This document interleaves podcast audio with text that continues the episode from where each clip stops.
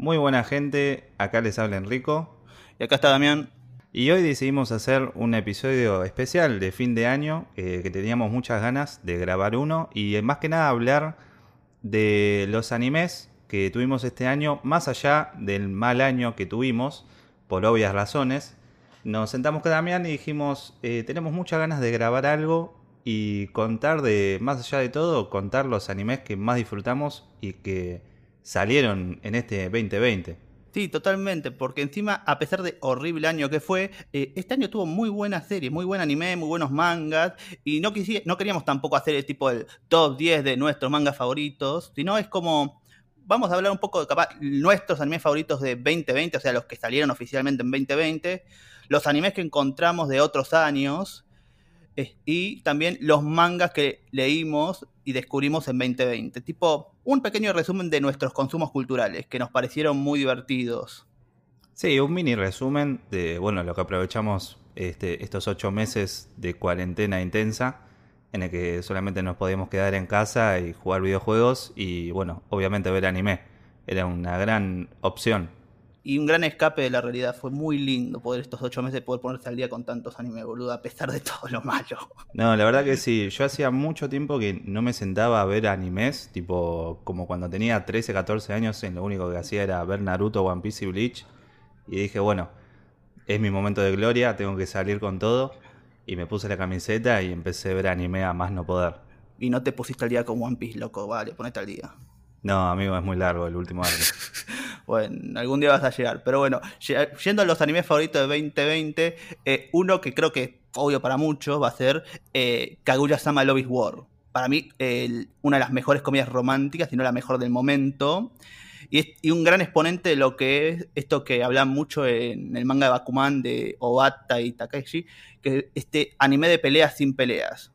Para que no sea un anime de peleas sin peleas, sería esta series que toma todo lo dramático, la intensidad y la emoción de un manga de peleas tipo Dragon Ball, Bleach, Jujutsu Kaisen, pero está expresado a través de juegos mentales y engaños, como te ve tranquilamente en Death Note. Sí, lo bueno que tiene Kaguya-sama Love War es eso que acabas de mencionar, que está muy copado porque es esa intensidad entre los dos personajes en que se aman, entre comillas, el uno con el otro, se quieren mucho, eh, pero no quieren sacar, expresar sus sentimientos hacia el otro. Entonces el juego en sí es que el otro resalte los sentimientos para así la otra persona sentirse que ganó enfrente de la otra persona y sentirse superior como diciendo jajaja, ja, ja, al final vos gustabas de mí, yo no gustaba de vos. Eso es excelente y lo manejan súper bien. Sí, sí, eso lo maneja súper bien, bastante. Pero es lo que me gusta de esta serie, tipo, yo cuando la arranqué es medio. La vi, la verdad, vi la primera temporada, vimos la segunda, me gustó más. Pero la primera vez que la vi dije, me, no me, no me llamó tanto la atención hasta que caí. Tipo, ¿por qué esta, esta posición de debilidad, viste, como lo único que hace, tipo, esta idea de no, yo, ella va a ser la inferior, yo cuando diga que esto, que lo otro, lo único que te muestra de los personajes es el miedo que tienen a expresar sus sentimientos y las inseguridades de estar, viste, abierto a, un otro. Lo cual creo que todos nos podemos sentir igual a ellos. Tipo, decirle a alguien, che, me gustás, es medio complicado. Sí, sí, sí. En eso lo relatan muy bien porque además también te muestra la edad que tienen. Entonces eh, es entendible todos los sentimientos que le surgen a cada uno de los personajes. A mí me gustó más la primera temporada, tengo que admitirlo. La segunda me copó pero hasta ahí nomás. Este, lo que sí me gustó mucho de la segunda temporada es que resaltan más eh, otros personajes secundarios, por así decirlos, este, que también son muy copados y son muy graciosos. Pero en sí la serie a mí me, pareció excelente, muy divertida, eh, mucha comedia y la verdad que se disfruta cada capítulo. Sí, para mí mejor la segunda, pero por el simple hecho que saca el lado capaz de esa parte de eh, guerra psicológica entre ellas que tenía tan más énfasis la primera temporada y se empieza a desarrollar más la parte emocional de los personajes. Todo bien, el arco de Ishigami es de los mejores de esta season, me encantó, la verdad es como tipo este pibe que no tiene nada, tipo eh, tengo paz, tengo paz, y te muestran esto y es como, uh, pobre pibe. Sí, sí, sí, es verdad. Recordemos también que la serie es del 2019 y esta segunda temporada es de, bueno, del 2020. Eh, y está escrita e ilustrada por Aka Akasaka en el 2015. Fue, sí, fue, serializada en 2015. Tiene, dos tiene dos temporadas. Va a tener un Nova, creo que en 2020 ahora, en poquito, me acuerdo bien la fecha. Y la tercera temporada creo que está confirmada también, no está para confirmar, pero recién para creo que el 2021, final de 2021, 2022. Lo único que ruego es que Loba no sea sobre ir a la playa en verano y que estén todas en bikini. Es lo único que pido. Puede ser que sea, pero bueno, nos vamos a divertir igual. Pero bueno, ese fue el primero. Otro que a mí me encantó, la verdad, eh, y creo que a muchos también, o nadie lo vio capaz, Keep Your Hand Off Eizuken, que difícil decirlo.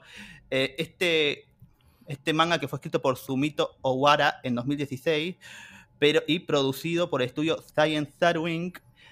este año. Todo, todo lo que se ha hecho por Science Saru, el estudio creado por Masaki Yusa, yo lo veo. A mí me encanta cómo está animado, cómo está pensado, cómo narra las cosas. Me encanta a mí. Y la rompió mucho con Devilman, Devilman Cray Baby, que es un manga viejísimo y que lo adaptaron muy bien. Sí, es que lo que tiene esta serie, además de su animación, que para muchos puede resultarle rara o poco habitual en anime, si tipo, si yo la compara con animes como, no sé, eh, Sword Art Online, ReZero, My Hero Academia, la animación es extraña. No es lo esperable capaz para un anime, pero esto es lo que para mí resulta único de las series y películas que hace Yuasa, que estas animaciones raras hace elevar la serie con esta mezcla de estilos, en donde también toma esta idea de Takahata, de, viste, eh, yo te puedo mostrar cómo se siente realmente, pero prefiero mostrarte con imagen lo que siente el personaje a través de estas exageraciones. Sí, sí, sí, yo cuando la vi este, me copó mucho eso lo que decías, el estilo del arte que le pusieron, más allá que la historia está buenísima, pero la animación es, es como que supera todo lo que solemos ver. La verdad que es extraño y le hace toque muy único y muy especial este, para lo que es eh, David Man Cry Baby. La verdad que excelente.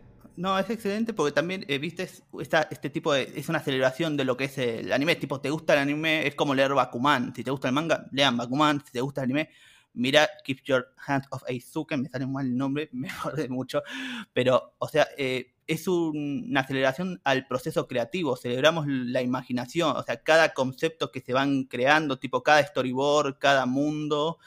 Eh, es una idea maravillosa porque es tipo ellas como personajes, tipo Midori, Midori la directora, Sayaka la productora y Subame, que anima a los personajes, eh, se meten tipo en la, en la, hoja en blanco o en, o en el film y empiezan a tocar entre ellas, tipo, bueno, este lo movemos acá, este terreno, movemos esto para acá. Y como, ¿cómo podemos solucionar esta escena para que tenga sentido? Y tipo, van rompiendo la escena hasta que tenga sentido toda la obra. Y me parece muy lindo esta idea cómo interacciona esta, la realidad con la fantasía para, para, para superar estas limitaciones físicas que puede tener una persona. Donde te dice tipo, la, imagina, la imaginación no tiene límites, por así decirlo. Si yo no la vi completa, eh, Keep Your Hands. Sacrilegio, sacrilegio. Bueno, me quedé en el segundo capítulo, o en el tercero, no me acuerdo, y lo dejé y colgué, y bueno, quedó ahí. Pero me sorprendió mucho en el último, en, un post que habíamos hecho de que salió, según el New York Times, como mejor anime del 2020. Y ahí fue como, bueno, opa, le voy a tener que dar una chance. Pero sí es verdad lo que dice Damián, de que celebra eso, lo que es la animación, este, todo lo que uno tiene en la cabeza y lo quiere expresar. la verdad que en esos dos, tres capítulos que vi, sentí eso y me copó bastante. Los personajes, las tres chicas, la verdad que me parecieron divinas las tres, son muy copadas, muy buena onda. Le tengo que dar una chance, porque además también va a salir un, live action, igual sale live action de todo, pero tendría que verlo igual. Sí, a mí yo recomiendo que sea vista esta, esta anime por el simple hecho de que, eh, como dije, además de una aceleración de lo que es anime, te muestra lo que es producir series o animaciones o lo que sea, tipo, tenés a la directora, tenés a la animadora y tenés a una productora. La animadora y la directora quieren hacer tipo como si fueran estudio Ghibli con, con equipo clásico, todo a mano, y, la y viene Sayaka y te dice, no tenemos plata para hacer esto, hacerlo digital. Y, busca y esta idea de buscar un acuerdo me parece muy interesante, porque también te muestra cómo evolucionó eh, la manera de animar, de hacer animación. Sí, eh, yo por lo menos de mi parte no tengo más para acotar de Keep Your Hands Off Thousand. No sé si vos también querés seguir alargando la llama para que la gente lo pueda ver. Y que deberíamos, deberíamos, alargar siempre la llama porque como no vieron este anime, está buenísimo. Pero no, pasemos al posiblemente anime del año, me parece.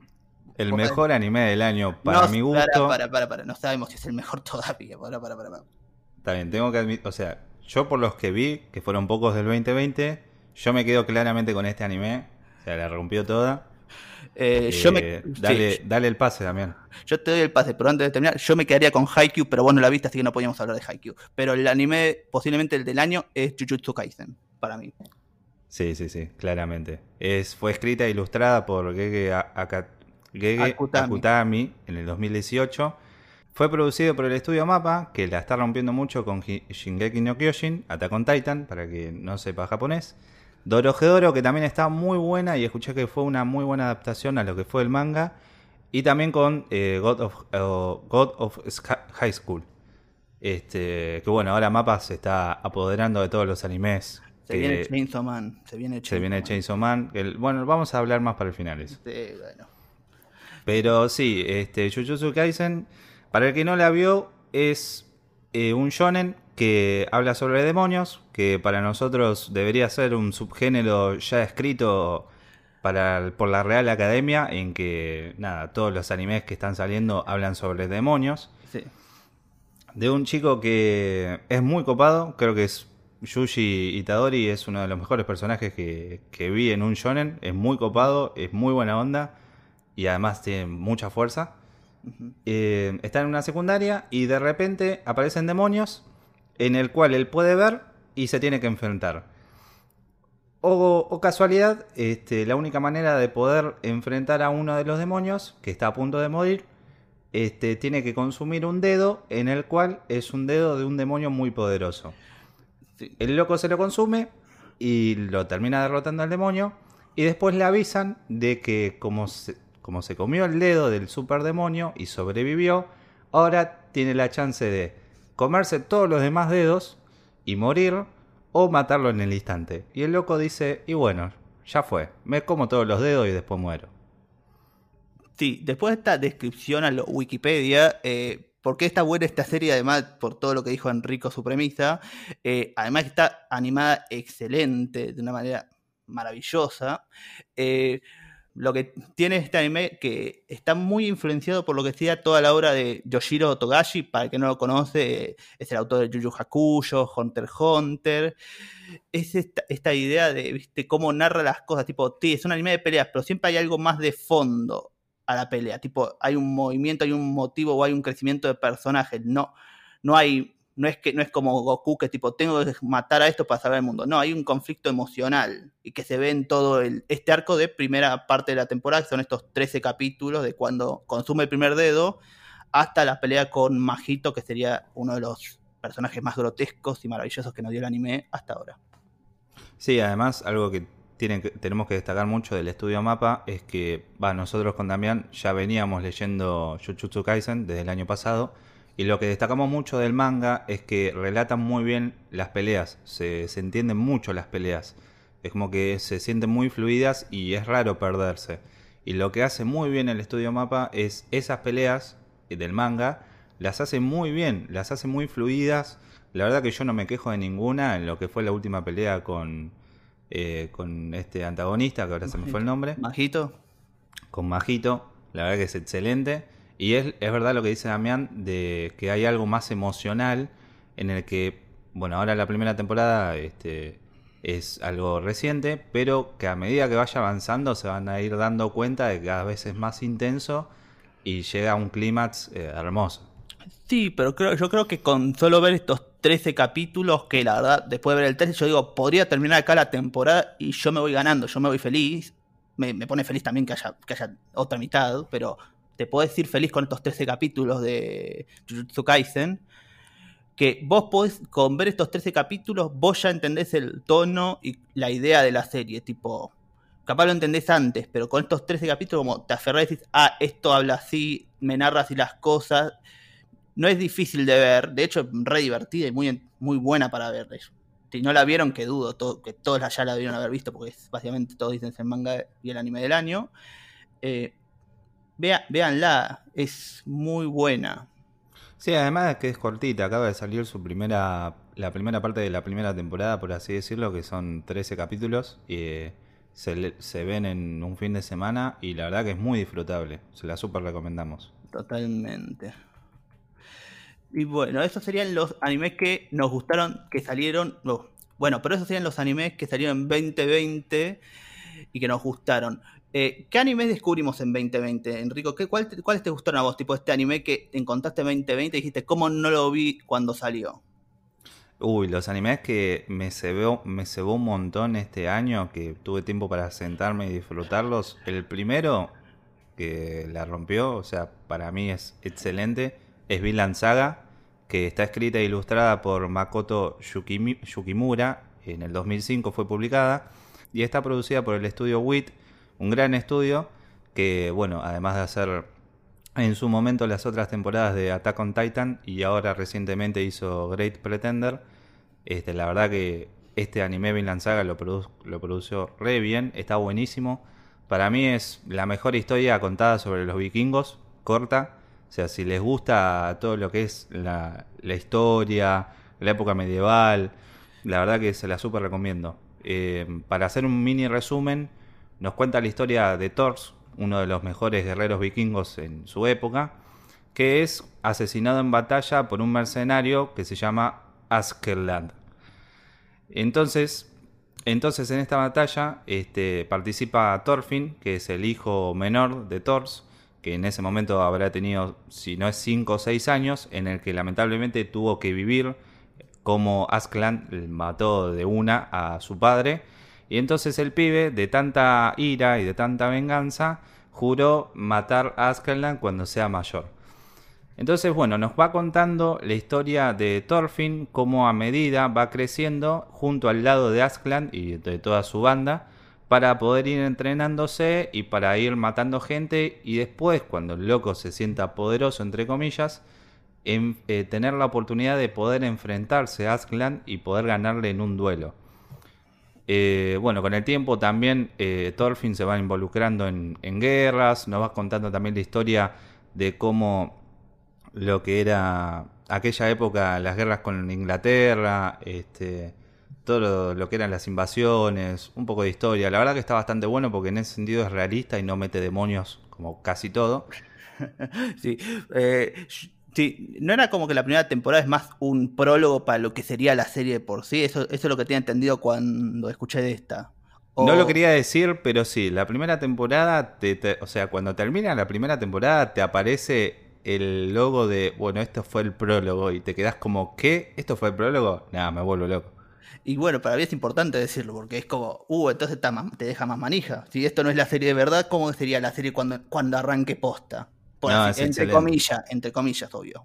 Sí, sí, sí, no, la verdad que es excelente, para mí es un excelente Seinen. Me hizo acordar mucho a Berserk, este, lo que fue la serie del 97, que hicimos un episodio de, de eso, que lo pueden escuchar. Tiene un gran opening, la canción es una locura y si pueden escuchar el opening, véanla demuestra mucho esto de lo que es la evolución de Thorfinn, de cómo de ser un pibe de 5 o 6 años, re buenito, re buen pibe, a ser un, pibe de 13, 14 años, eh, recontra maduro, que, la vivió todas y con una sed de venganza impresionante, este, eso es hermoso. Y bueno, todavía sé que el manga eh, todavía está en publicación.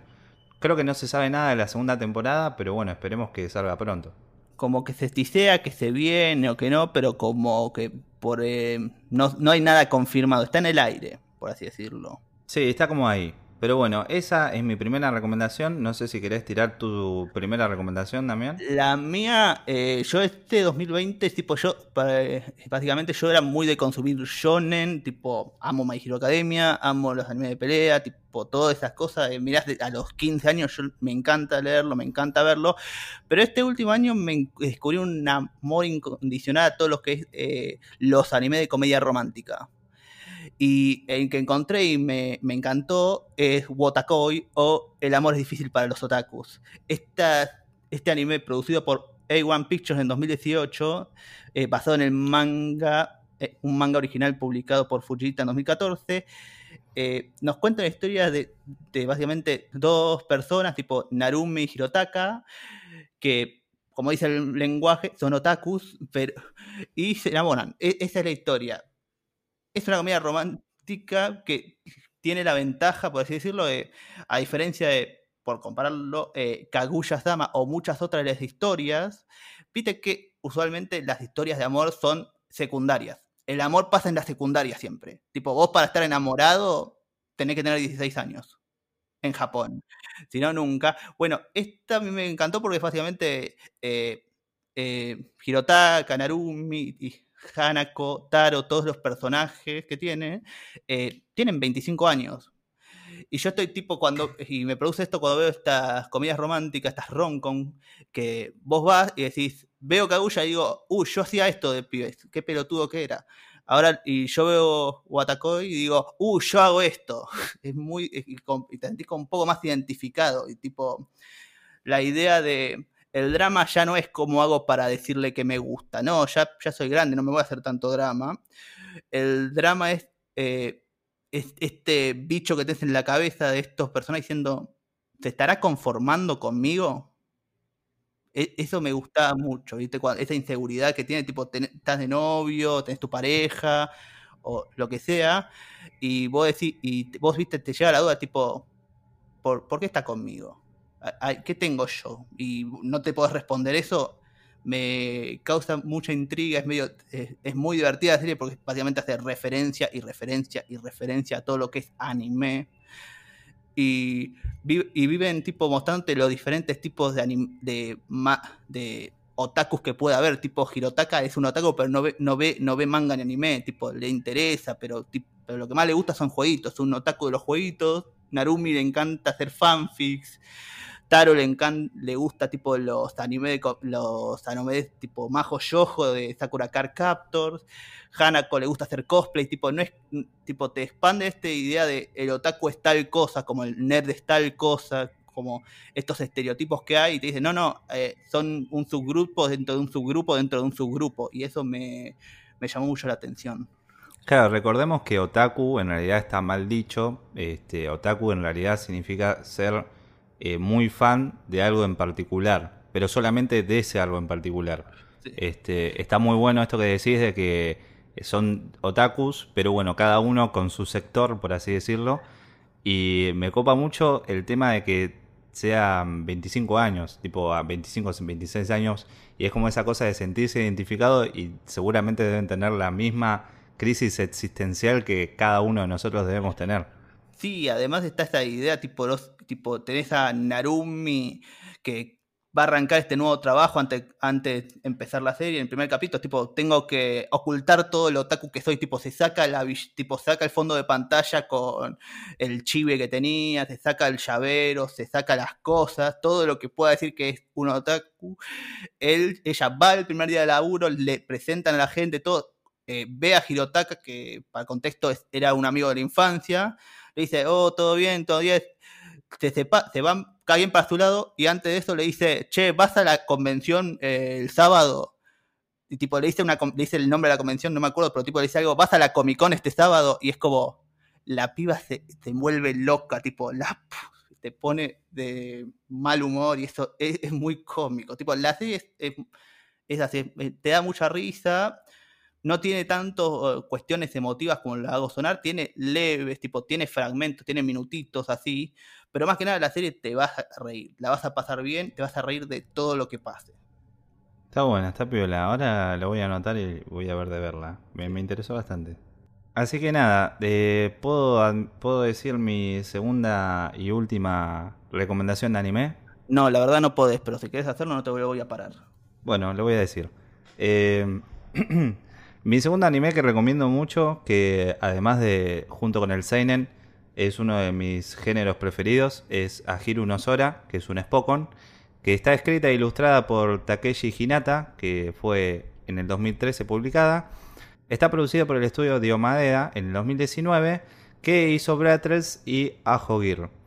La verdad que Ahiru no Sora, eh, para ser un Spokon, es excelente Muchos dicen que es el heredero de Slam Dunk, como para que vean qué tan arriba está. Y la historia más o menos nos cuenta de nuestro protagonista, que se llama Sora, que es una estudiante que acaba de mudarse a una nueva escuela de secundaria que solamente mide 1,60 m, según él 1,61 m, y es físicamente débil. Pero lo que tiene es que ama mucho el baloncesto. Lo ama demasiado. es, es, el deporte que lo siente con su alma. Y desde que era chiquito siempre quiso ser un jugador profesional y crecer, tener dos metros. Pero bueno, eh, el tener dos metros no llegó a ser, pero sí quiere cumplir el ser un, un profesional en el baloncesto. Bueno, pero esto pasa en todos los Spokon. Tipo, el protagonista no puede tener ventaja físicamente. En todos los Spokon siempre tiene que ser el más, más chico del equipo, o el que menos energía tiene, o el que tiene, tiene que tener una desventaja, a pesar de ser, ponerle el as o el mejor jugador. Sí, sí y no, porque hay algunos en que tienen desventajas, pero lo superan con lo que son su gran ventaja. O hay algunos que ni siquiera tienen desventajas y lo único que tienen que hacer es aprender porque o recién em, comienzan o no saben muy bien lo técnico. Pero sí, en parte es verdad. Este, bueno, lo bueno que tiene este anime es que, bueno, cuando llega eh, Sora a la secundaria, se encuentra con una secundaria en que son todos delincuentes y que el club de baloncesto está súper abandonado. Entonces el pibe, con todas las ganas que quiere, empieza a reunir a los pocos este, chicos que les interesa el baloncesto, que son delincuentes, pero que saben jugar muy bien al baloncesto. Entonces los enfrenta a un uno contra tres y el pibe se la banca todas y termina ganando contra los otros tres delincuentes. Y con el tiempo, este, mientras va avanzando el anime, estos delincuentes se van este, profesionalizando, no, van entrenando más como para interesarles el baloncesto. Y bueno, a la vez ellos también les gusta jugar al baloncesto. Y a medida, obviamente, que va avanzando la serie, van reclutando este, otros estudiantes que también quieran jugar. Pero lo bueno que tiene la serie es que no solo se centra en, en Sora, sino que nos cuenta también la vida y los propósitos que tienen los otros personajes. Hay algunos en que vienen este, de una infancia muy dura y solamente viven este, para poder mantener a su hermana menor y trabajan, estudian. Otro es, un chico que tiene toda la guita del mundo, pero siempre se sintió eh, inútil, inservible. Pero cuando llega al club de baloncesto, este, Sora le dice, no, pero vos sos real, tú además jugás re bien. Y es como que esa incentivación de que el pibe nunca recibió. Después hay otro personaje que es eh, le gusta jugar al baloncesto, pero cuando sabe que van a perder es como que, bueno, ya fue abandono. Entonces como que Sora dice, no, nosotros tenemos que darlo todo hasta el final. Y entre ellos como que se van este, energizando y, van sacando todo adelante. La verdad que es excelente.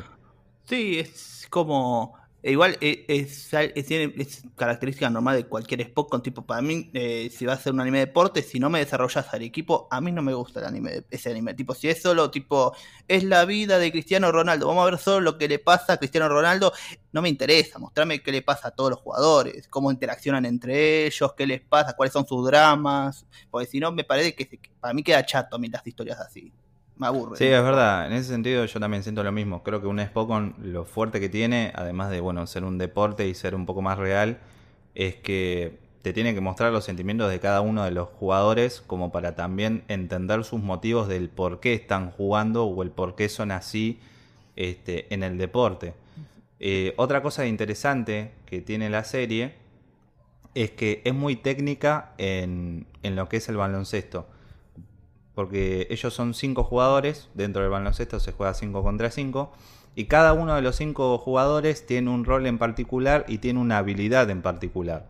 Entonces, además de cada uno hacer lo que tenga que hacer, te explican dentro del anime el por qué lo hacen o el para qué sirve y el cómo se debería de hacer para que un equipo funcione de tal manera. La verdad que eso me pareció muy bueno, muy copado, este, porque Creo que un Spokon debería de enseñar también el deporte para que el que quiera el día de mañana participar o jugar tenga más o menos una orientación de, lo que tiene que hacer.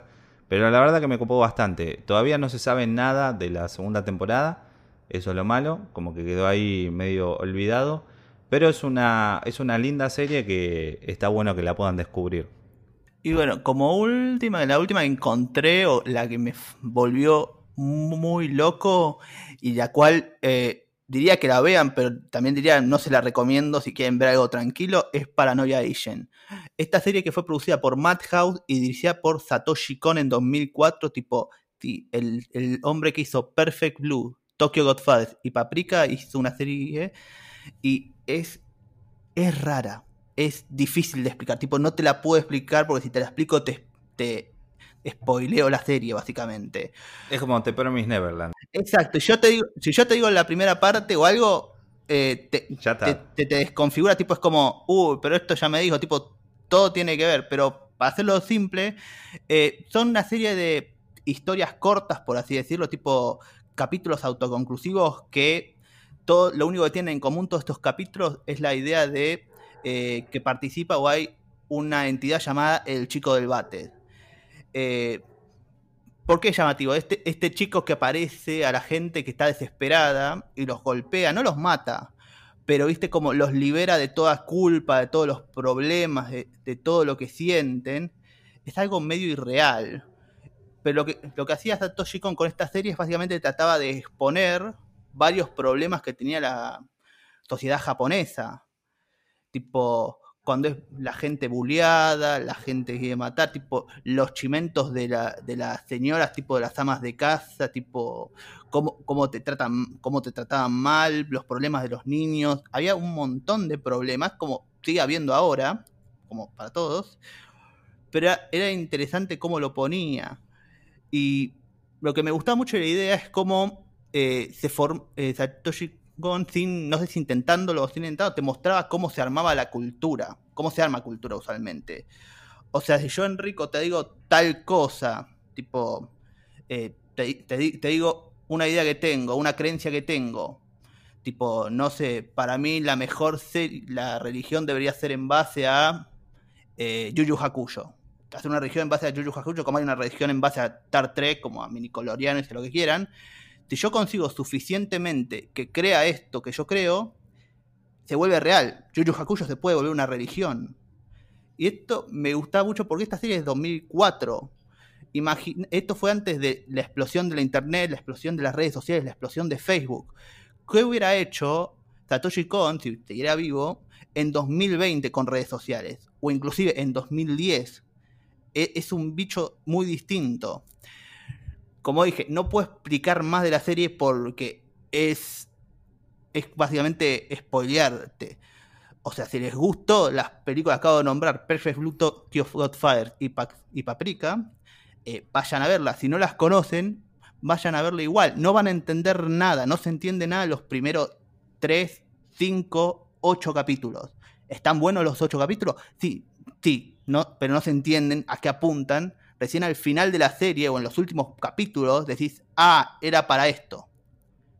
Sí, lo que tiene mucho Satoshi Kon es como esa cosa de Black Mirror en el que te demuestra algo que, que pasa dentro de todo, pero no te lo dice directamente, sino como que te lo va poniendo de a poquito como para que vos entiendas el mensaje.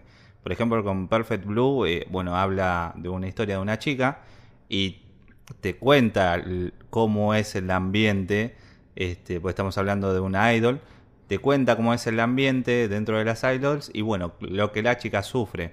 También te da cuenta con Good, eh, Fighters, este, que es una historia de, tres vagabundos, si no mal recuerdo, que se encuentran un bebé en Navidad mm. y bueno, ellos deciden rescatar ese bebé, eh, llevar ese bebé a su familia. Y dentro de la historia también te cuenta sobre la pobreza que pasa en Japón. Este, bueno, Paprika es algo medio flashero, pero está muy buena. Pero lo que tiene en realidad Satoshi Kon es eso, es demostrarte, te quiere enseñar lo que pasa, pero con sutileza. Y es un director del carajo, sinceramente. Sí. Así que bueno, eh, terminando con el segundo sector de animes que les recomendamos, eh, se viene el tercero y último. No, perdón, el tercero, no es el último todavía. Eh, técnicamente es el último. Sí, técnicamente es el último. tenemos un cuarto que es de Yapa, pero bueno, todavía falta. Eh, que es mangas del 2020 que nosotros encontramos y que nos pareció que deberían de leerlo, porque le tenemos mucha fe, mucho futuro y creo que deberíamos compartir nuestras, eh, nuestros gustos. Sí, sacando esto, tampoco son, me, son escondidas, son populares, son conocidos, pero capaz vos que estás ahí, que no conoces, no sabes con qué manga arrancar, eh, estos son buenos, son bastante cortos, no, te vamos a decir, lee, leete, eh, eh, como puede, como puede ser, no One Piece, que tiene mil, mil, capítulos. hoy llegó a mil capítulos, sí. No, te recomendaría que leas One Piece, pero capaz no primero, como primero. Pero sí, arrancando para mí, eh, una me gusta, me encanta, la leo y digo, es un genio Tatsuya Endo por crear Spy X Family. Esta serie de 2019 que hasta ahora, hasta ahora tiene 38 capítulos. Eh, es, básicamente un manga de comedias que seguimos la historia de eh, Twilight, George y Anya, esta familia ensamblada, que tiene, que tipo, se quieren todo, pero tienen un secreto tipo Twilight, conocido como el mejor espía de, la región, York, que es una asesina sueldo, y Anya, que es una niña psíquica, un esper. Lo divertido de la serie es que nadie sabe esto, tipo, viven, viven tipo, ocultándose la verdad. Salvo por Anya, que Anya les puede leer la mente y dice, ah, mi papá es un espía, mi mamá es una asesina, pero ellos no saben que yo soy psíquica. Sí, sí, sí. Anya es la mejor personaje que tiene Spy X Family. Yo me estoy comprando el manga, lo estoy leyendo. Bueno, acá en Argentina está por el tomo 3, que lo está sacando Ibrea. La verdad que es excelente, me estoy muriendo de risa. La calidad de dibujo, la verdad que me sorprendió bastante, es muy buena, eso tengo que destacarlo un montón. Los personajes son súper queribles, más Anya que creo que se lleva, se lleva todo. Y es verdad lo que dice Damián, de que es un juego en el que, más allá de todo un trasfondo que tiene la serie y el argumento que presenta, también está eso de, bueno, tengo que hacer que mi familia no sepa que yo soy esto. Y está buenísimo, e, es, excelente. Es que tiene esta cosa muy buena de que es un manga de comedia, pero tiene un trasfondo recontra oscuro. O sea, lo que hay atrás de este manga, de estos chistes, es re oscuro. O sea, este manga situado en los 60 o 70, al borde de una guerra fría, te muestra estos elementos de, espionaje, de cómo tengo que salvar el mundo y todo eso. Pero en, el centro de la historia, básicamente, es la historia de una familia ensamblada, como te dije. Son estas personas que tuvieron sus problemas, tipo, que, que la guerra les creó, tipo, todos estos problemas, tipo, Twilight que se tuvo que volver espía porque porque era un pibe que le arrebataron la familia, todo, tipo, por la guerra, no, no, te explican bien, pero te muestran, tipo, él, él, de chico, tipo, una ciudad devastada por la guerra y él llorando en el primer capítulo. George que se tiene, volver se volvió asesina a sueldo solamente para poder comer y darle de comer a, a la familia. Y Aña que no te explican nada, pero como que fue un sujeto, un niño en el cual experimentaron para ver poderes psíquicos. Tipo, no te explica nada esta serie. Tipo, esto es todo sacándolo de Twilight y George es suposiciones. Pero te, es posible que puedan pasar de estas cosas. Pero lo que tiene es esta idea de casualidad o causalidad, viste, que como por toda esta misión de Twilight, que este hombre re duro, re frío, re calculador, se encuentran con estas dos personas y es como un, toque lo quiebran, tipo de a poco, tipo le sale un poco la personalidad de él diciendo, uh, qué paja. Claro, porque en realidad este, Twilight, eh, el protagonista protagonista vendría a ser Twilight, este, en el que tiene una misión que tiene que asesinar a una persona en particular. No, y para... asesinar no, le tiene que robar información al presidente de, ese país. Le tiene que robar información. Este, Me equivoqué, mala mía. Para, para parar esta guerra fría que se viene. Tipo, eh, puede pasar 20 años y la Guerra Fría eh, puede estar por venirse, pero como siempre está la Guerra Fría detrás, tipo, siempre está esta idea de hay que salvar el mundo, esto lo hago por los niños, que es recontra heroico, pero no, no, tipo, parece joda cuando ves el capítulo de Anya con la amiga que van de, van de compras, que es re dulce y re, re, re cómico. Claro, porque en realidad Twilight tiene que, para poder llegar a hacer la, misión, tiene que tener una familia y esa familia tiene que tener un hijo o una hija para poder mandarla al colegio y que se haga este, compinche o amiga del hijo del, de este tipo y así poder tener la oportunidad. Medio un quilombo, pero bueno. Este, Pero es entonces, divertido. es re divertido, sí, es una comedia hermosa. Yo la verdad que los tres tomos que me, me leí, los tres me estallé de la risa. Son buenísimos. Este, y bueno, entonces como que él hacer un espía tiene que ser frío y decir, bueno, está bien, esta, esta familia es de mentira, yo lo único que tengo que hacer es cumplir mi misión y a medida que va pasando es como que se encariña un poquito de cada, de Anya y, y de Yor. Pero obviamente, ¿cómo, ¿cómo no te vas a encariñar de Anya? Por favor. Y olvídate. Después, tipo, si no quieren leer comedias, quieren algo más, eh, mm, vamos a decirle turbio. Eh, pueden también leer una cosa que me impactó mucho, que es Chino Wadachi.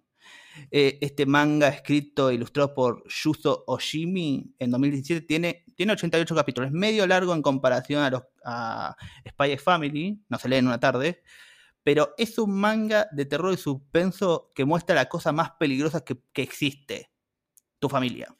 La idea del manga básicamente te muestra eh, este pibe, Se- Seichi, y la relación que tiene con su madre es medio grotesca, por así decirlo. Medio, para decir un ejemplo, a lo Norman Bates, viste, en Psycho. Sí, lo que tiene Chino Wadachi es que tómense un tecito, véanlo tranquilo, háganse una pausa, no se lo vean todo de recorrido, es una recomendación que le decimos los dos, o por lo menos de mi parte.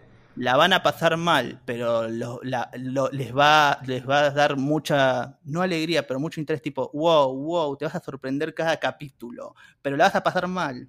Sí, porque lo que tiene es que todo lo que pasa tranquilamente le puede pasar a cualquiera. O sea, no es algo extraordinario que justo pasó en ese manga, no.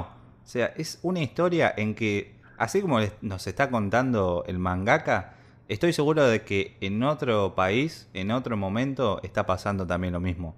Este, te sentís muy identificado con algunas cosas por ahí, si obviamente sufriste o te pasó, obviamente, lo que, lo que viviste. Pero algo que tengo que destacar mucho es lo bien ilustrado que hace este, con lo que es las sombras eh, para representar el terror o la presión que siente el personaje a vivir ese momento. La presión en los momentos en donde tiene ganas de escaparse o siente miedo o siente esa eh, ¿cómo se llama? Esa aceleración en el corazón en el que no puede hacer nada y siente eh, la necesidad de escapar, la verdad que es excelente. El manga está muy bien escrito, está muy bien dibujado, eh, pero bueno, nada, léanse- léanselo tranquilos. Que, leanlo lento, porque encima tiene esta cosa de que muchas veces el manga no tiene, no tiene líneas de diálogo, no tiene texto, básicamente solo puro movimiento o pura sección de imagen, pura imagen. Tipo, te- muchas veces te muestra los sentimientos a través de, o te narra la historia a través de solo gestos. Sí, Eh, o con paisajes también. o con paisajes. Es- por eso, eh, está buena, está buenísima. La pueden leer rápido, se pueden leer rápido. La van a pasar mal, la van a pasar re mal, pero. Pero si que te está gusta- buena, está buenísima. pero- pero está buenísima. Si te gusta el terror, el suspenso, y pero más que nada, eh, no, no, no vas a encontrarte un Junjito acá donde va a haber monstruos, cosas del espacio. No, no, no, no. Acá es todo muy bajado a tierra. Acá puede haber bullying, acá puede haber gente que te maltrata, acá puede haber dramas familiares y la presión que puede generarte esta, tu familia. Porque sí, tu, como, eh, tu familia puede ser un lugar muy lindo, lleno de amor, lleno de cariño, lleno de apoyo. ¿Cómo no? Y esto es lo que te muestra la serie. Tipo, es, es medio también una crítica o un cuidado con tu familia. Sí, sí, eso es lo que tiene. Es como que eh, te vas a sentir identificado, pero por eso, porque es muy bajado a tierra. No te muestra demonios, no te demuestra este, el fin del mundo. Es todo muy bajado a tierra. Y es algo, como decía antes, tranquilamente puede pasar en, en cualquier otra casa y en cualquier otro país. O sea, está buenísimo. Está buenísimo. Después, si quieren algo más, eh, más de pelea, más épico, más gracioso, un poquito más, más tranquilo, que se pueda leer bien, eh, se van y se leen eh, Kaiju número 8. eh, este manga que sí es de 2020, este sí cumple los requisitos, es un manga de 2020, escrito... Es nuevito, nuevito. Nuevito, nuevito, lo pueden arrancar y leer una tarde y la van a pasar bien, que fue escrito e ilustrado por Naoya Matsumoto. actualmente tiene 21 capítulos. Básicamente hay kaijus, ¿qué más querés? no, no, pero sí, eh, los kaijus y obviamente kaiju, para que no sepa, es como Godzilla es un kaiju, ya está, dije el coso. Eh, los kaijus invaden Japón, donde hay un cuerpo de defensa tipo unos cazadores de kaiju, muy a lo Pacific Rim, ¿vieron? Pero en vez de haber robots gigantes, eh, los humanos tienen trajes especiales que los hacen más fuertes. Lo divertido de esta serie es que nosotros no vemos a los, al equipo de cazadores de demonios. Nosotros vemos y nos enfocamos en Kafka Hibino, que nuestro protagonista eh, eh, arranca como un limpiador de residuos de demonio. Tipo, es uno de los chabones que limpian el cuerpo de los demonios cuando los matan. Y tiene que limpiar todo. Lo cual es como, ¿por qué si tengo un chabón mega épico que puede matar demonios, por qué estoy viendo esto? ¿Y por qué lo veo? Porque es divertido, es interesante, es inteligente a ciertos puntos y, tiene muchas posibilidades. Te plantea esta serie con solo 21 capítulos un montón de ideas que, que pueden resultarte re bien o pueden terminar mal. Y eso me gusta mucho de los mangas. Sí, a mí lo que me interesó mucho cuando lo leí es esa cosa de... Te muestra este, cómo, queda el escenario después del que Kaiju queda eliminado. Porque siempre nos muestran en las películas o en series de que, bueno, terminó ganando, el Kaiju está ahí, está todo roto, todos los edificios hechos pelota y listo, todos a casa. Pero nadie te muestra ese después. Entonces, nuestro protagonista, eh, que es limpiador, nos va enseñando de alguna manera, entre comillas, que tiene que arrancar las partes, que tiene que tener cuidado con lo que es este, ciertas partes del estómago, porque pueden ser ácidas o porque pueden oler mal. Y está buenísimo, ya, ya con eso está genial, porque es algo muy único, que creo que nunca estuvo dicho, nunca estuvo mostrado, pero lo hacen de muy buena manera. Y otra cosa interesante, que al ser un shonen, que la otra vez lo estábamos hablando con Damián, es que el protagonista está cerca de sus 30. Entonces yo creo que es algo muy único y te abre también esa puerta a, bueno, el shonen este, está, es más que nada para un público eh, adolescente, pero con este protagonista como que también da el pie para que gente de 25, 27, 28 que por ahí no conoce el shonen se pueda adentrar y pueda conocer esta historia que como decía Damián está muy verde todavía pero le vemos mucho, mucho futuro.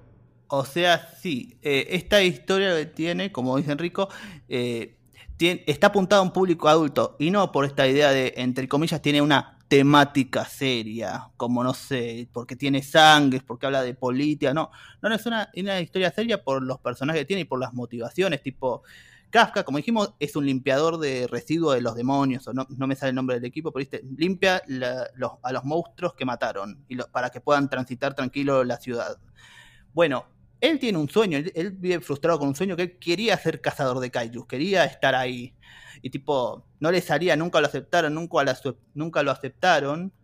Y tipo, llega, llega este compañero, Reno Ichikawa, que es tipo yo, ah, con sus 17 años, tipo yo, tipo, podría ser nuestro protagonista también, dice, yo voy a ser el asesino de demonios más grande, voy a cazar a todos los kaiju, voy a hacer esto, y, le dice, y le explica, eh, vos sabés que eh, la fecha límite o la edad límite para ser cazador son los 32 años, ¿no? Él tiene 31, vamos, anotate y, anotate y lo hacemos.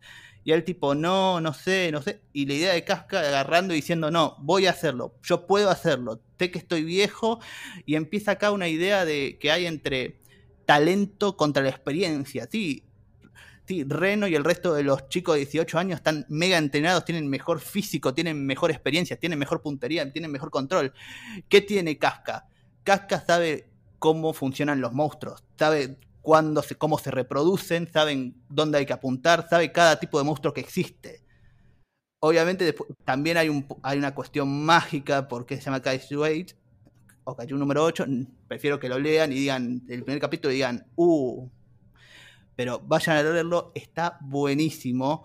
Además de tener escenas de pelea muy bien detalladas, monstruos muy interesantes, eh, es un cago de risa. es tipo, Casca es un cago de risa, la pasás bien. Sí, es buenísimo. La verdad que ya con el primer capítulo ya se dan cuenta del por qué tiene el título de Keiju número 8. Pero, como decía Damián, el personaje es, es un genio. Es, es re querible. Eh, te, te, entendés mucho con el loco.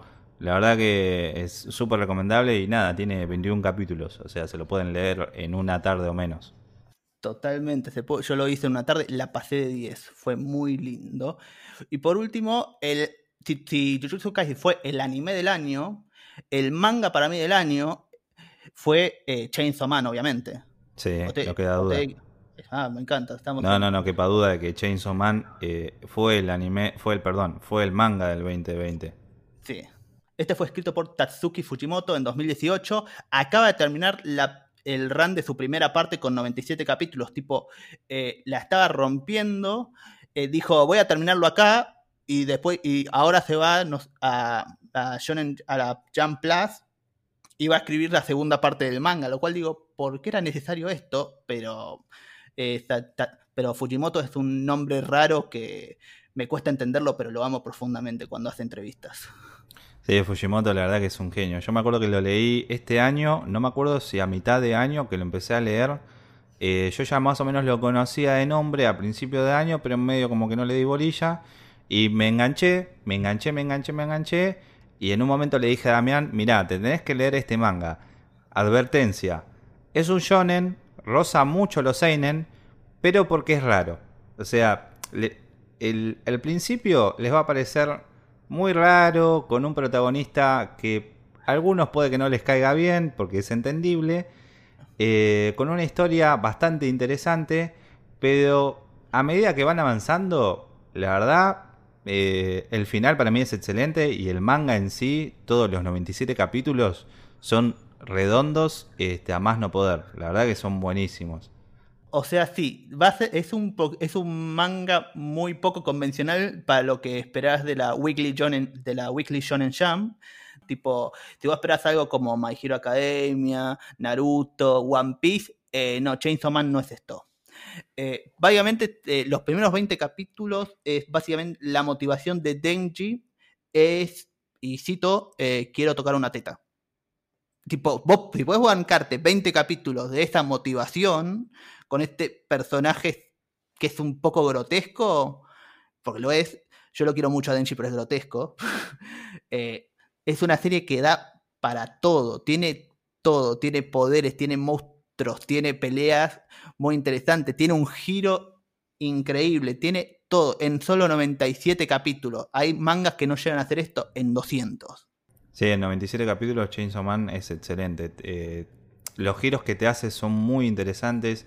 El universo que plantea dentro de Chainsaw Man, la verdad que da para, pero para banda de capítulos más. O sea, tranquilamente nosotros cuando lo estábamos leyendo y nos estábamos acercando al final, dijimos, bueno, le faltarán 10, 15 capítulos más. Y cuando nos quisimos enterar ya terminó. Y era como que lo terminó súper bien. O sea, no, no, podemos pedir más nada porque está buenísimo. Y lo que tiene este Fujimoto es que en una entrevista el loco le interesa mucho las películas este, estadounidenses. Es como un tipo muy culto en lo que es las películas. Y le gusta esa cosa de sorprender al público con algo totalmente inesperado. O sea, lo que vos pensás que va a pasar, no va a pasar.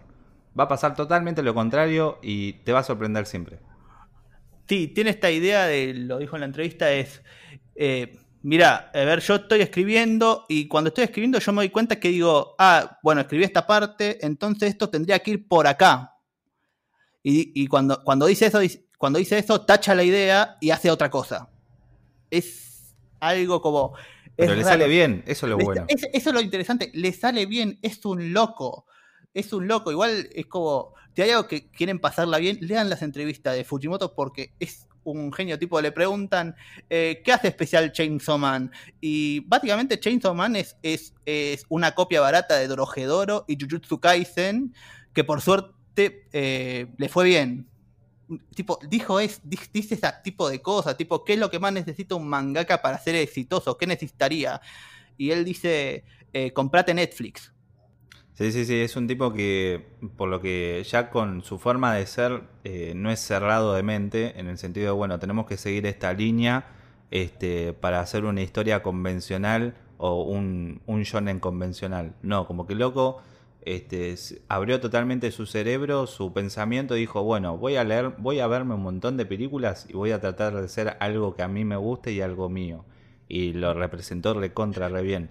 Dato de color, se confirmó este, un anime por el estudio Mapa de Chainsaw Man, que supuestamente va a salir el 2021. Les, les recomendamos obviamente eh, que lean el manga primero, porque además es corto, y después vean eh, si sale el anime.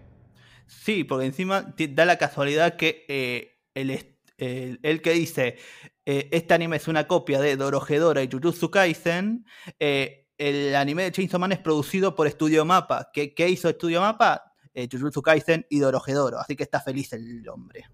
Sí, sí, sí, sí. No, la verdad que súper recomendable, es buenísima la historia, redondo todo. La verdad que Chainsaw Man es excelente.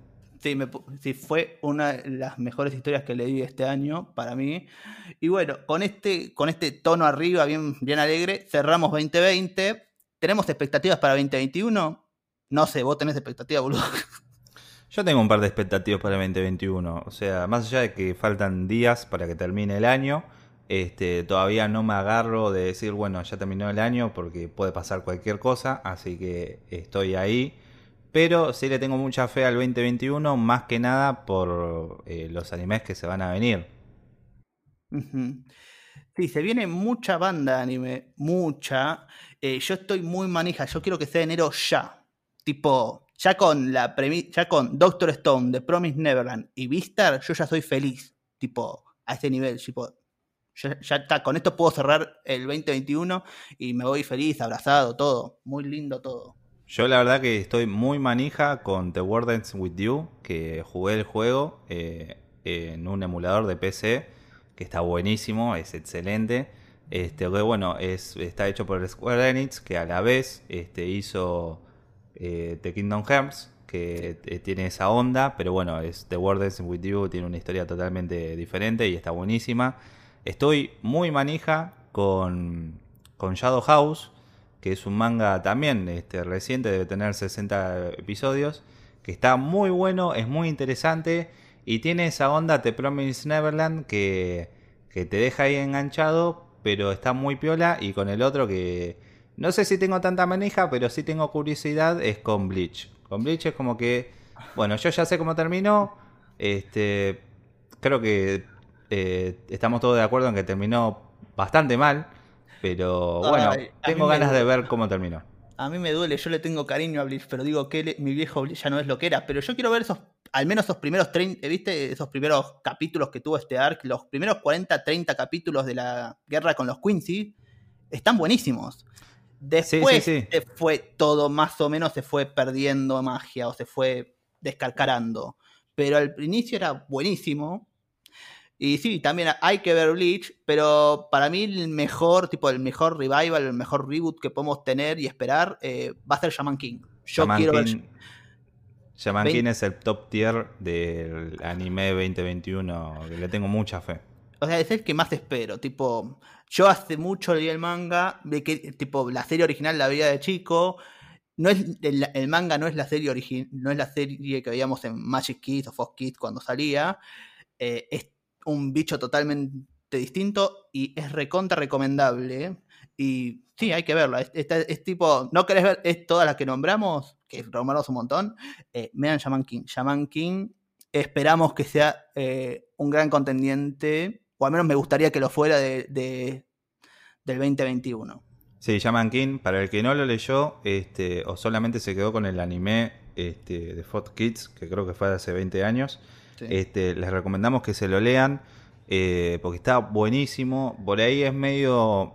Porque lo que tiene es que Shaman King, este, el, el, mangaka, lo escribió hasta no me acuerdo qué tomo, después abandonó y después lo retomó, como haciendo que no termina ahí. Como que hizo un mini final, pero en realidad no era el final, y después hizo el final verdadero. Y después esos tomos, este, esos últimos tomos, que no me acuerdo cuántos son, pero sé que son poquitos, cada tomo es excelente, pero es buenísimo, ¿no? no es, es, eh, te cuenta una historia recontra que te, te llega al corazón. El final es, es redondo, es buenísimo. Este, la verdad que el manga es excelente, pero es excelente. No se queden con el, con el anime de, de hace 20 años. Eh, si pueden leerlo, léanlo. Y si no, esperen hasta el anime que estoy seguro de que va a estar buenísimo. Sí, además ya llega, falta poco. Pero, pero sí, es, es un toque más. Es bastante más oscuro que el anime, en el sentido de. Pasan cosas un poco más turbias. Pero, pero, pero sí, pero es recomendadísimo. ¿sí? Más si les gustó el de. Si lo veían de chico y ahora y les gustó, calculo que este le va a gustar a pesar de que se desvíe un poco de lo que recuerdan. Vayan a verlo cuando salga, obvio. Así que así es. Creo que con esto ya terminamos todo. Lo último que le tiramos fue de Yapa, este, como Sí. para ver qué onda el 2021. Para la manija que tenemos para 2021, por Dios, necesito que sea ya. Quiero Sí, ya. sí, sí. Tenemos mucha manija para el 2021. Este, tenemos muchas ganas de arrancar eh, la segunda temporada, que todavía está en proceso. Eh, Síganos en nuestras redes para que todavía no nos siguió o es la primera vez que nos está escuchando, que es en Instagram, arroba uno en un millón, el uno numeral, y en Twitter, uno uno millón. Este, estén atentos a las nuevas noticias, siempre subimos posteos de todo lo último que sale. Tenemos pensado nuevas cositas que todavía no vamos a anunciar nada, pero estén atentos a todo lo nuevo que se les va a venir. Y para todos los que escucharon la primera temporada y siguen escuchando este especial, muchas gracias. Eh, gracias por bancarnos, gracias por escucharnos, gracias por, por los mensajes lindos. Y esperamos que arranquen muy bien el 2021 y que salgan tus series favoritas. Así es, así que nada, este, yo soy Enrico Y yo soy Damián. y les deseamos un buen feliz año y que nos esperen para el año que viene. Besos, gente. Abrazo.